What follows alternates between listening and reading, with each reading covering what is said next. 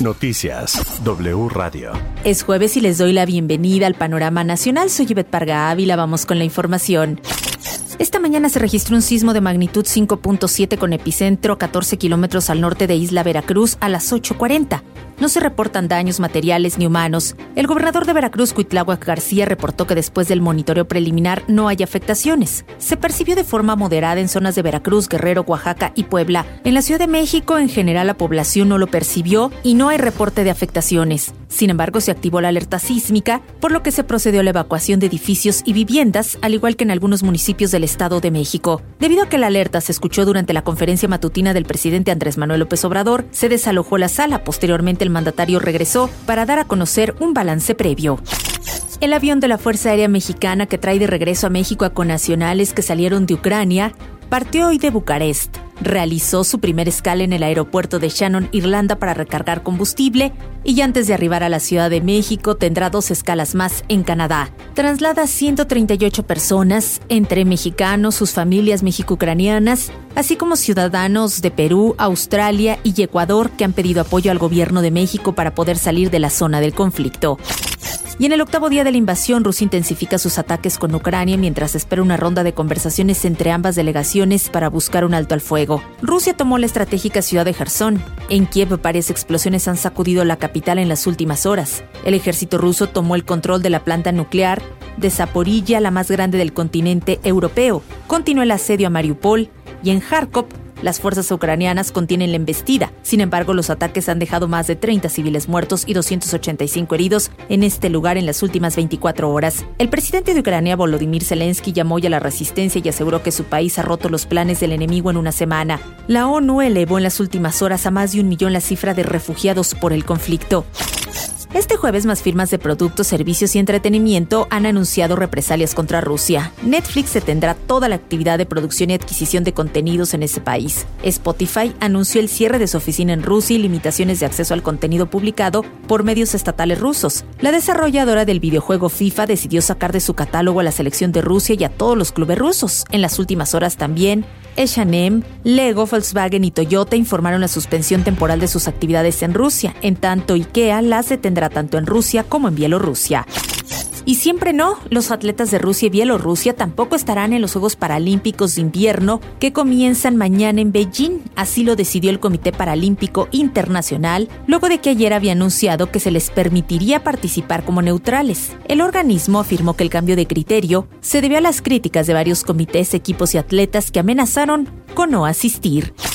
El presidente Andrés Manuel López Obrador aseguró en la conferencia matutina que el peso mexicano está resistiendo ante el conflicto entre Rusia y Ucrania, por lo que espera que esto no afecte a México en temas económicos o sociales. Nuevamente lamentó la invasión de Rusia, afirmó que su gobierno es pacifista por lo que está en contra de la violencia y de que las personas inocentes sufran.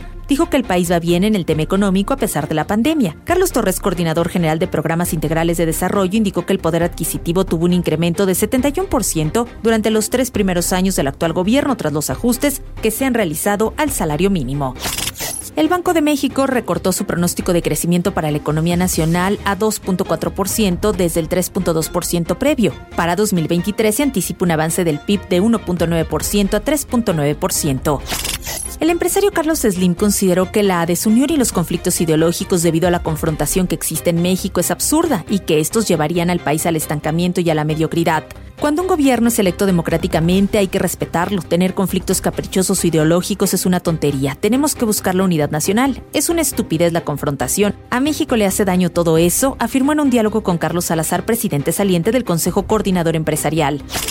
En otros temas, confirmado, murió el Mijis. Las investigaciones de las fiscalías de los estados de San Luis Potosí, Tamaulipas, Nuevo León y Coahuila concluyeron que Pedro Carrizales Becerra, activista social y exdiputado local de San Luis Potosí, falleció en un accidente automovilístico ocurrido el 3 de febrero. De acuerdo con el reporte, el incidente ocurrió en un tramo de la carretera federal Número 2. Nuevo Laredo Piedras Negras perdió el control de su vehículo, lo que provocó que saliera de la carretera y cayera a un desnivel. Posteriormente su camioneta se incendió y su cuerpo quedó calcinado. No se localizaron indicios de una agresión por proyectil de arma de fuego.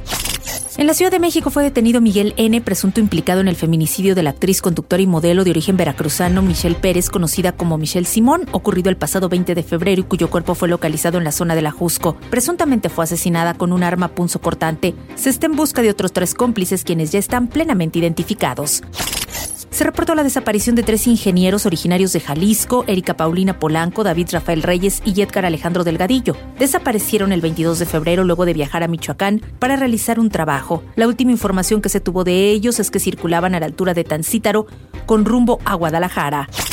Anoche se activó el código rojo en la ciudad de Reynosa, Tamaulipas, ante el reporte de balaceras, bloqueos y el derribo de cámaras del C5 por presuntos integrantes del crimen organizado. Al menos cuatro personas fueron abatidas por elementos de seguridad como parte de los operativos realizados por el Grupo de Operaciones Especiales del Estado de Tamaulipas.